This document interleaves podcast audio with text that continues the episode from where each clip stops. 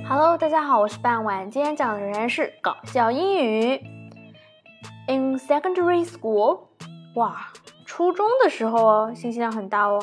I was always self-conscious about my height。这时候怎么了呢？我对自己的身高非常的敏感。Once I was asked out by a life guide。一次呢，一位救生员约我出去。I had never really stood next to him, and I didn't know how tall he was. 事实上呢，我从未和他并肩站过，因而呢，我不知道他到底有多高。So the night of the date, I took out two pairs of shoes worn with heels. 我拿出了两双鞋，worn flat。 这个鞋怎么样呢？一双鞋高跟，一双鞋低跟。I arranged with my brother to answer the door。我安排我哥哥去开门。这样的以方便，当然是肯定是对比啦，所以是 compare his height with my dates and run upstairs to let me know which shoes to wear。让他和救生员呢进行比高高。 在上楼告诉我穿哪双鞋。When the doorbell rang, I waited.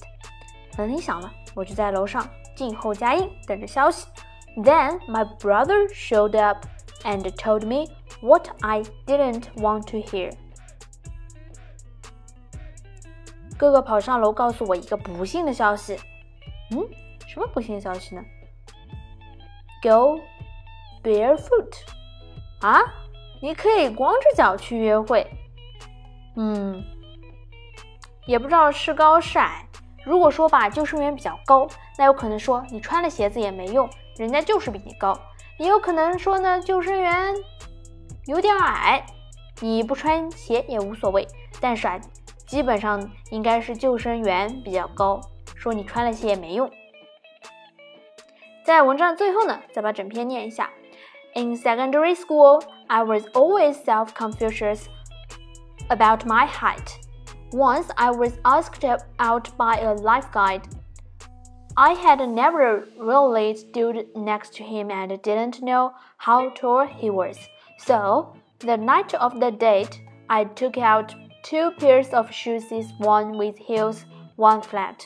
I arranged with my brother to answer the door compare his height with my dates, and run upstairs to let me know which shoes to wear. When the doorbell rang, I waited.